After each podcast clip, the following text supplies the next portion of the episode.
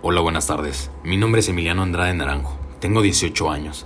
Soy originario de la ciudad de Morelia en el estado de Michoacán. Actualmente radico en la capital yucateca, donde estudio la licenciatura de Derecho en la Universidad del Valle de México, Campus Mérida. Me caracterizo por ser una persona luchadora y explosiva, y es por ello que elegí la carrera de Derecho, porque mi carácter se adapta al tema de la lucha social y busca la verdad en cualquier índole.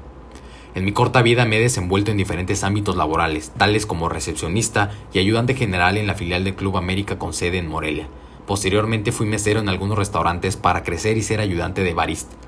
Mi deseo y aspiración a corto, mediano y largo plazo es trabajar en el área o departamento jurídico para el beneficio de la sociedad y poder detectar situaciones de injusticia, defender a las personas morales ante infracciones relativas al Código Penal, así como representar a mis clientes en negociaciones y contrataciones con empresas privadas o públicas.